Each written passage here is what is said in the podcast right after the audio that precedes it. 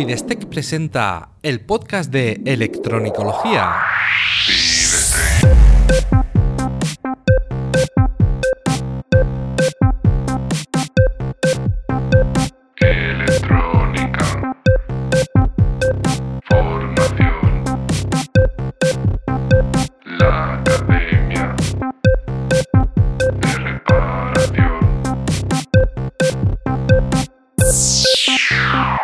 Episodio 2. Conocimientos para reparar averías electrónicas. Hola, ¿qué tal? Bienvenido a Electronicología, el podcast de Fidestec Radio donde hablamos sobre reparación electrónica, organización del trabajo, diagnóstico e investigación de causas de averías y en general todo lo que tenga que ver con la parte práctica de la electrónica desde el punto de vista de la reparación. Soy Eugenio Nieto y desde Fidestec tengo la intención de ayudarte a mejorar como técnico de reparación para que no te conformes con hacer que algo vuelva a funcionar, sino que además seas capaz de analizar, reparar y prevenir futuras averías para convertirte en el profesional que todos buscan. En el programa de hoy te voy a contar o te voy a dar mi opinión sobre qué necesitamos saber para dedicarnos a la reparación electrónica por qué es importante trazar una ruta desde el principio, cómo adquirir ese conocimiento o en qué orden, cómo no perderte en un océano de conocimiento. Pero antes déjame recordarte que en Fidestec puedes encontrar información, formación y recursos para mejorar como técnico de reparación. Visita la academia en fidestec.com y descubre todo lo que hay para ti. Vamos a entrar en materia. ¿Por qué es importante trazar una ruta desde el principio? No hay un currículum académico válido para todo el mundo. En esto de la reparación electrónica no hay un curso, no hay una formación específica que sigas un temario desde el principio hasta el final y con eso ya sepas reparar. No existe. Y lo que existe sobre reparación o es muy genérico o no te da demasiado conocimiento práctico. Entonces hay que eh, decidir un poco por nosotros mismos, elegir un poco esa ruta y planificar nuestro futuro. Porque el mundo de la electrónica es infinito, ¿vale? No es cuestión de el, el mundo académico, de la formación reglada, que sí que tiene sus limitaciones y todo lo que queramos, pero es que el mundo de la electrónica es inmenso y el mundo de la reparación también, son infinitos. Entonces, eh, tú no puedes ser bueno en todo, no puedes saber reparar todo, es imposible, no tienes suficientes años para aprenderlo todo. Además, no puedes tener un taller como el de la NASA, no puedes tener un equipamiento tan completo que te permita medir cualquier tipo de componente, cualquier tipo de circuito en cualquier situación. Así que debes escoger una pequeña parte de ese enorme mercado. Solamente con una pequeña parte tienes mercado de sobra para ti solo o para tu empresa. De esta forma, solo necesitas conocimientos y herramientas específicos que te sirvan para ese sector del mercado al que te has decidido enfocar. Para elegir ese, ese sector o esa, para trazar esa ruta, ese camino para llegar a donde tú quieres, pues debes tener en cuenta varias cosas. Este camino depende mucho de tus gustos, de tus objetivos, de tus habilidades, de tu entorno y de otras muchísimas cosas. Pero sobre todo de tus gustos, porque si estás en un mercado que no te gusta, no tendrás la motivación para, avanzar, para formarte, para enfrentarte a las dificultades, a los obstáculos, para, para seguir adelante. Y si te encuentras barreras importantes, abandonarás o te quemarás. Así que tiene que gustarte. Además debes tener unos objetivos alineados. Si tu objetivo es tener una vida económicamente muy cómoda, con mucho tiempo libre, tendrás que afinar muy bien en un sector que en los próximos años vaya a tener mucho auge y que además no tengas, eh, no necesites una formación demasiado específica, o sea, demasiado amplia para que no te obligue a dedicar muchísimo tiempo a formarte. ¿Vale? Es difícil encontrar estos sectores, pero bueno, mm, no es que no los haya. Entonces, dependiendo de tus objetivos, tendrás que eh, seguir unos caminos o seguir otros.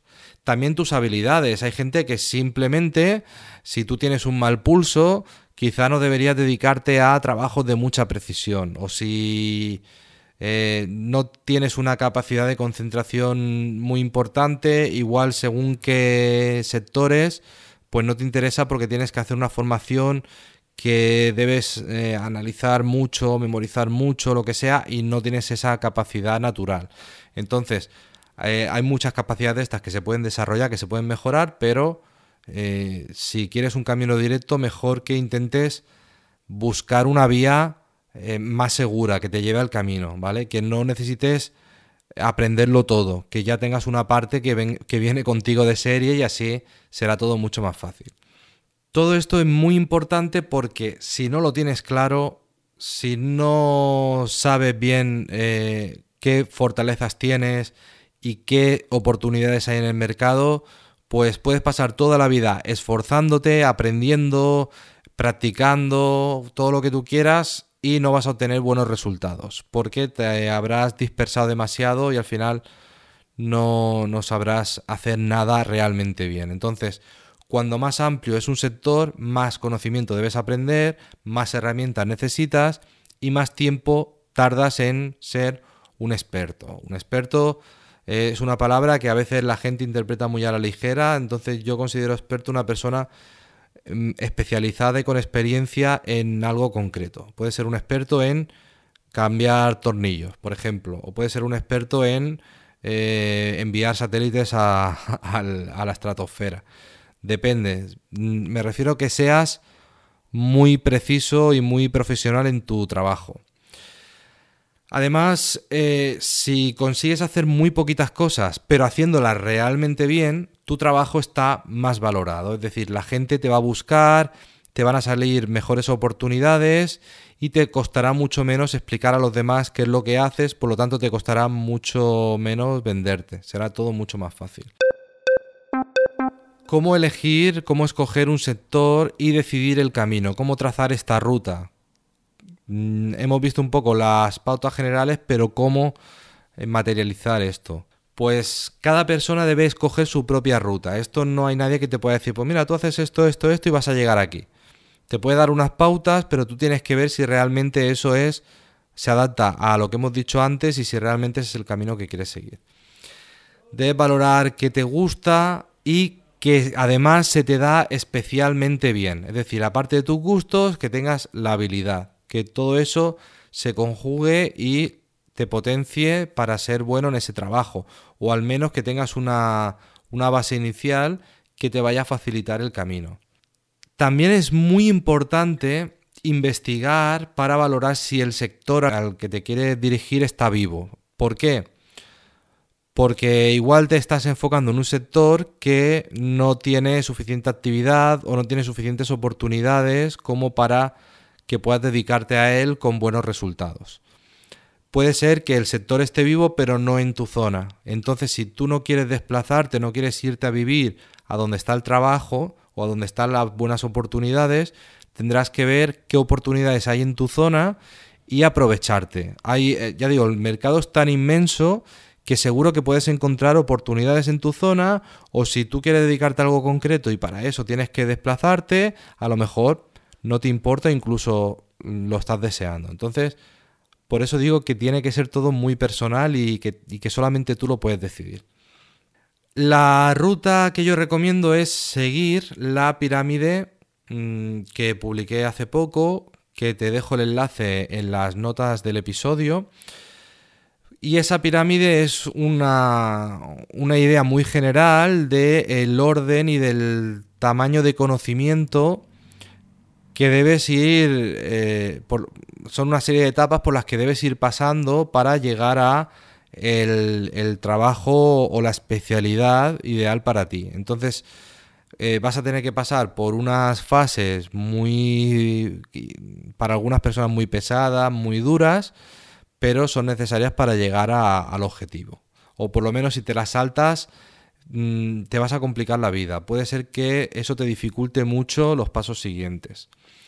Entonces, en esa pirámide puedes ver que la parte más extensa, la parte, la base de la pirámide, la parte más ancha, es la que más tiempo lleva, es para muchos la menos apasionante, porque contiene muchísimo conocimiento teórico que si no conoces bien este sector puede ser que no le veas aplicación práctica y eso puede hacer que te queme.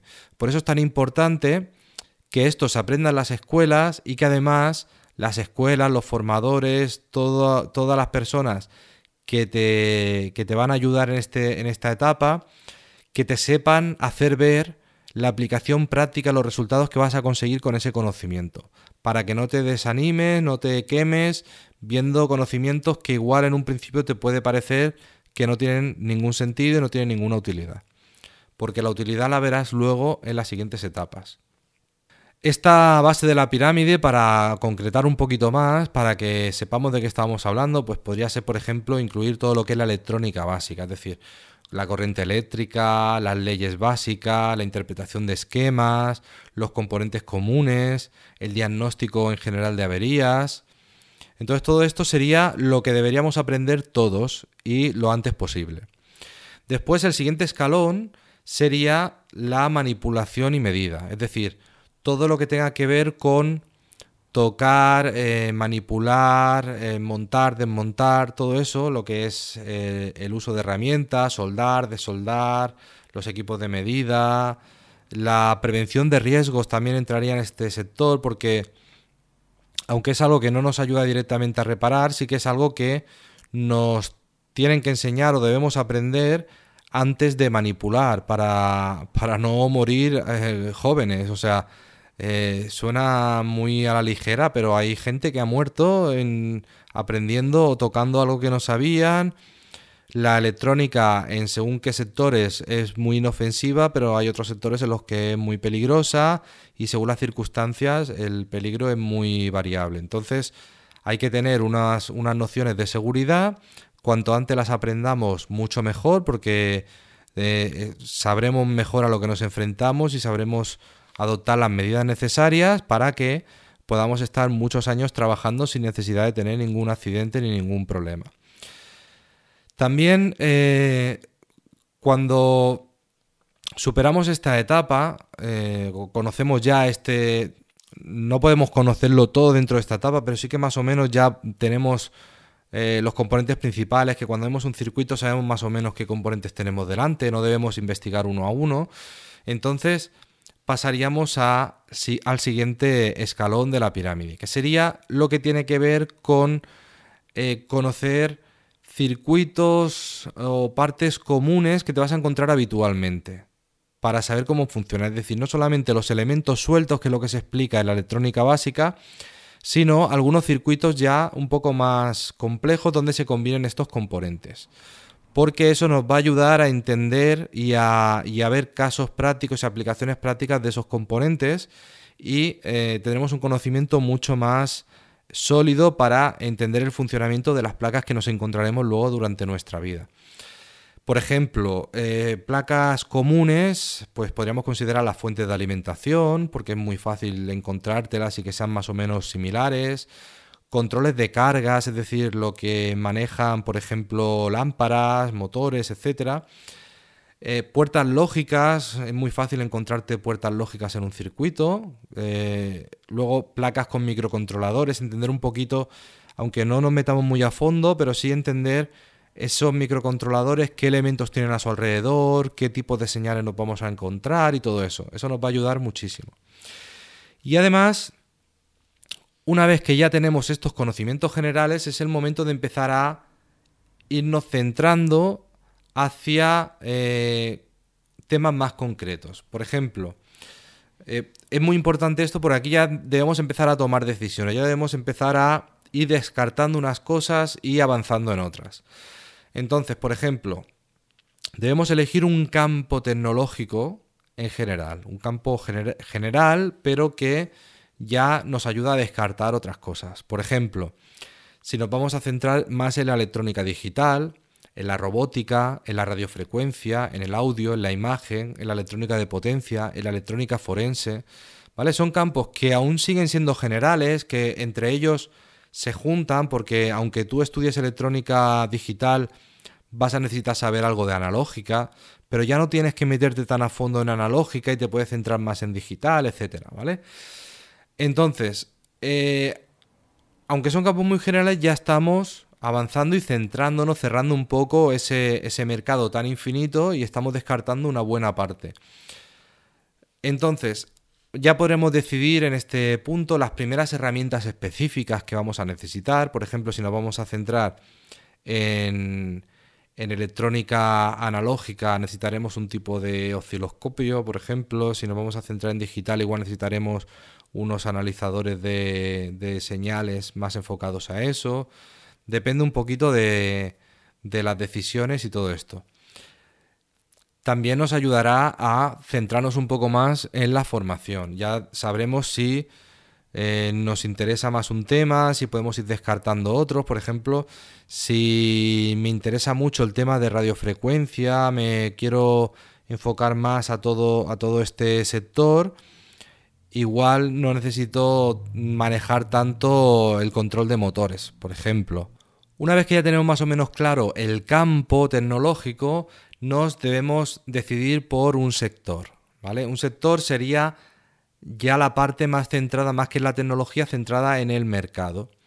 Por ejemplo, si nos vamos a dedicar a la electromedicina, a las antenas, a la microinformática, a la electrónica automotriz, a la electrónica industrial, a los electrodomésticos, a la televisión, a la iluminación LED, todo esto ya nos, nos indica una parte del mercado que las herramientas que necesitaremos serán todavía más concretas y ya podremos eh, ir viendo un poco lo que necesitamos y lo que no. Por ejemplo, eh, hay herramientas que no sirven casi en ningún otro sector, como podría ser un medidor de campo para televisión. Una persona que se va a dedicar a, reparar televisión o, antenas necesitará un medidor de campo, pero una persona que se va a dedicar a electrónica automotriz, pues no necesita un medidor de campo para nada. Mientras que si nos vamos a dedicar al automóvil, pues necesitaremos un equipo de diagnóstico del automóvil, un OBD típico de estos o lo que sea. Mientras que ese equipo no se utiliza, por ejemplo, eh, un técnico de televisión no lo utiliza. Finalmente, deberás especializarte en algo. Especializarte ya sería el, paso en el que te eh, decides qué vas a hacer concretamente. Ya concretamos y nos decidimos por algo muy, muy, muy específico. Esto es necesario para ser un técnico muy valorado. Cuanto más específico, mejor, ¿vale? Aunque no siempre es así, pero ayuda muchísimo. ¿Por qué? Porque en muchos casos un profesional hace una sola tarea o un solo servicio o muy pocos servicios o tareas dentro de un campo muy específico, ¿vale? Por ejemplo, puede ser que solo repares una marca de, un producto o puede ser que solamente te centres en una tecnología, por ejemplo, centralitas de vehículos o eh, televisores LCD o tablets, ¿vale? Te centras en un, en un producto muy concreto y aprendes todo lo posible sobre ese producto para ser un gran profesional y un técnico muy especializado en ese producto. De forma que la gente te buscará para reparar ese tipo de producto. Incluso puede ser que solamente ofrezcas un servicio muy específico, como podría ser rebolling en circuitos integrados, recuperación de datos en tarjetas de memoria, es decir, tú podrías dedicarte solamente a recuperar datos en tarjetas de memoria. Y puedes abrir tu mercado, que la gente te envíe sus tarjetas desde cualquier parte, tú se la, le recuperas la información, le envías la información y le devuelves la tarjeta, etc. Esto hay empresas que lo hacen y hay incluso empresas muy grandes dedicadas solamente a este tema. O sea que no, no pienses que por dedicarte a un tema muy específico estás rechazando una gran parte del mercado, sino que lo que estás haciendo es centrarte en, algo muy concreto, en lo que puedas especializarte, dedicar mucho tiempo a estudiar solamente ese tema de forma que lo, que lo conozcas al milímetro, que seas muy, muy, muy experto en ese tema. Así cuando te venga un equipo para reparar de ese tipo, lo vas a resolver porque lo tienes controladísimo.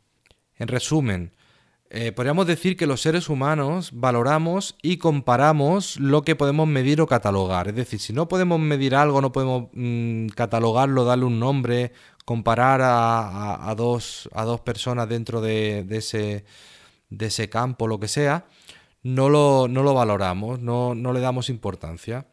Y un ejemplo podría ser, por ejemplo, que no recordamos el nombre de ningún deportista multidisciplinar. Es decir, no decimos, pues mira, hay un deportista que se llama tal y que, y que se le da bien todo. El tío puede nadar no sé cuántos kilómetros y además juega fútbol y hace no sé qué y además coge la bici y, gana, ha ganado no sé cuántas carreras y además y además y además y además. No recordamos a nadie de este estilo. Además que es muy difícil que hayan porque debería practicar y especializarse en muchos deportes y no acabaría destacando en ninguno porque no tendría tiempo ni, ni entrenamiento suficiente para especializarse. Pero además nosotros no lo valoraríamos. ¿Por qué? Porque para nosotros es más fácil recordar a el mejor delantero de fútbol, por ejemplo. Delantero de fútbol, ya no estamos hablando ni de un deporte, sino estamos diciendo el puesto en el que juega, el delantero, el centrocampista, el defensa. O decir, mira, el mejor defensa es este, el mejor portero es este.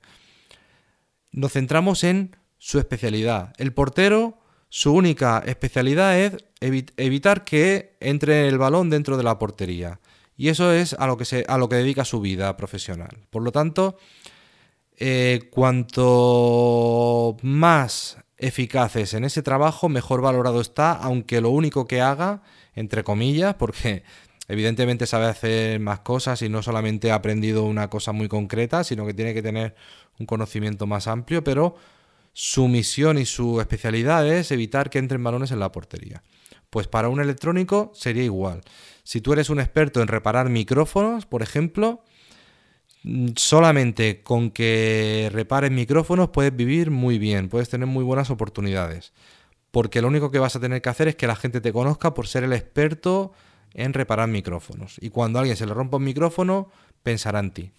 Por ejemplo, la gente no pregunta cuál es la tienda de ordenadores más cercana que tengan taller de reparación. No, la gente lo que busca a un amigo le dice, oye, ¿quién te arregló aquella vez tu ordenador que consiguió arreglártelo sin borrarte los datos? Por ejemplo. Entonces, si alguien dice, no, a mí me repararon el ordenador, no me borraron los datos, me consiguieron recuperar la información, pues yo me voy a ir al que repara el ordenador sin borrar los datos, no solamente a un taller cualquiera. Voy a ir buscando algo más específico. Entonces, todo esto tiene su contrapartida. Por ejemplo, tú puedes decir, bueno, si me especializo demasiado, estoy renunciando a una parte del mercado. Ya te he dicho que eso es bueno, pero puedes encontrarte con que te metas en un callejón sin salida. Es decir, que te especialices eh, demasiado y quizás no es problema de haberte especializado demasiado, quizás problema de no haber investigado cómo estaba ese sector, ¿vale? Pero te puedes encontrar que te metes en un callejón sin salida, por ejemplo, en especialidades que tienen poca oferta laboral o que hay demasiada competencia y entonces están mal pagadas. Y te das cuenta que te has metido, te has especializado, has estudiado mucho de un sector y al final ese sector no era bueno para ti. Y debes volver atrás, descartar ese conocimiento que a lo mejor una gran parte de lo que has estudiado solo servía para ese sector y debes empezar con un sector distinto, ¿vale? Aunque ya digo que toda la parte de abajo de la pirámide te va a servir igual, pero la parte de arriba deberás enfocarla en otro sector. Entonces, eh, yo lo que te diría, si no conoces bien un sector, si no conoces bien una, una parte del mercado, no te metas de lleno específicamente, eh, concretamente en ese, en ese sector, sino que intenta quedarte un poco más abajo, recogiendo conocimiento de, del escalón en el que estás antes de avanzar al siguiente. Y de esa forma irás avanzando cuando lo vayas necesitando. Por ejemplo, eh, para, porque así dicho suena muy teórico, pero imagínate que te llaman para trabajar de una empresa, entras en esa empresa y descubres un sector que no conocías. Pues incluso aunque no estés preparado en ese momento para esa empresa, incluso aunque te acaben echando por inútil, o sea, lo digo así muy muy frío para que me entiendas, ¿vale? Pero que no es así en realidad. Pero imagínate que te echan porque no eres capaz de reparar en ese sector, porque no tienes el conocimiento específico de ese sector. Pues ya has metido la cabeza, ya has visto que ahí realmente era un sector interesante, con buenas oportunidades, y entonces puedes avanzar un escalón en la pirámide y decir, bueno, pues ahora me voy a enfocar en este sector que he visto que realmente era bueno y aquí avanzo. como ya no vas a tener que volver hasta abajo de la pirámide, todo ese tiempo que el aprendizaje que más tiempo te lleva, te lo estás ahorrando porque ya lo has aprendido antes. Entonces, por eso es tan importante profundizar mucho en toda la base de la pirámide y no avanzar hasta que sepas bien hacia qué, hacia qué parte del mercado te vas a, te vas a especializar.